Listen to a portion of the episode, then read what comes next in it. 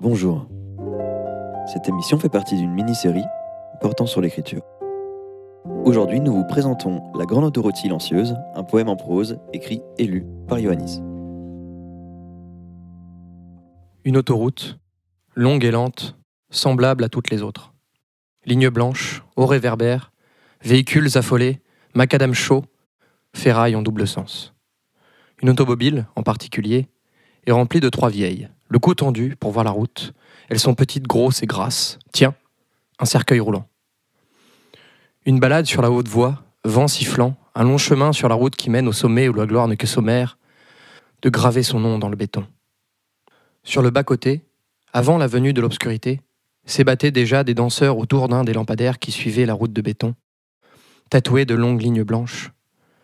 Ces danseurs invoquaient la venue du courant électrique. Petit crépitement à l'intérieur de l'ampoule, et la lumière fut. Des moustiques s'écrasent sur le pare-brise d'une automobile, celle qui roule plus vite que les autres. Les autres voitures restent derrière, distancées par le farouche véhicule indomptable qui fend l'air jusqu'à arriver au bout de sa quête. Chevauché sauvage. La grande autoroute sans péage était déjà là il y a longtemps, et restera en place tant que des hommes assez fous prendront le chemin du voyage, pour traverser les plaines désertiques en direction de leur propre rédemption, en direction d'un purgatoire imaginaire, où dansent des poètes, où chantent les amoureux, où meurt le désespoir, où les vieilles dames n'ont que faire de leur âge. Des zèbres seront montés par des troubadours encapuchonnés, car ils peuvent être n'importe qui. Ceux-là n'auront nulle trompette pour provoquer l'annonce de la destruction. Armés de lutte, des milliers de zèbres taperont leurs sabots sur le macadam chaud, et de l'aube jusqu'après le crépuscule, et encore une autre aube ensuite vers le jour, et ainsi de suite et l'air sera déchiré par le bruit de pas de ces guerriers de l'amour de la beauté. Des voitures suivront ce mouvement et se mêleront au tumulte de la chevauchée sauvage. Les moteurs bourdonneront et feront résonner le vide de la plaine. Des prêcheurs s'installeront sur le bord de la grande autoroute pour bénir la noble quête. Le silence sera écrasé par les voix, les sabots, les machines bourdonnantes et l'air qui élève la poussière.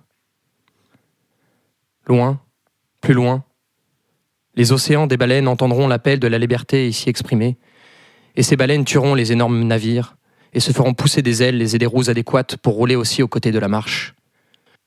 Les vagues seront soulevées par l'envol des gigantesques bestioles s'échappant. Emportés dans le sillage de ces créatures, il pleurera des poissons qui s'écraseront sur la plage et ne seront jamais remportés par la marée. Ces hommes, comme il y en a peu, mais que l'on voit partout, à la barre de leurs monstres mécaniques, jetteront les déchets de leur périple, empoisonnant la santé des animaux blancs et noirs, noirs et blancs. Les zèbres s'essouffleront, petit à petit, et les cadavres seront abandonnés sur le bord de l'autoroute. En voilà la cause de son silence, à cette grande autoroute. Les baleines mourront vite, ne pouvant plus respirer hors de l'eau. Les voitures, sans essence, n'avanceront plus. Elles aussi seront abandonnées sur le bas-côté. Les humains, affamés, se mangeront les uns les autres, voilà la cause du silence de la grande autoroute. Un homme atteindra l'horizon et ne trouvera rien de ce qu'il a laissé derrière lui. Il va errer, serpentant sans conscience dans les lumières de l'horizon, où il ne saura même plus les raisons de sa venue. Silence.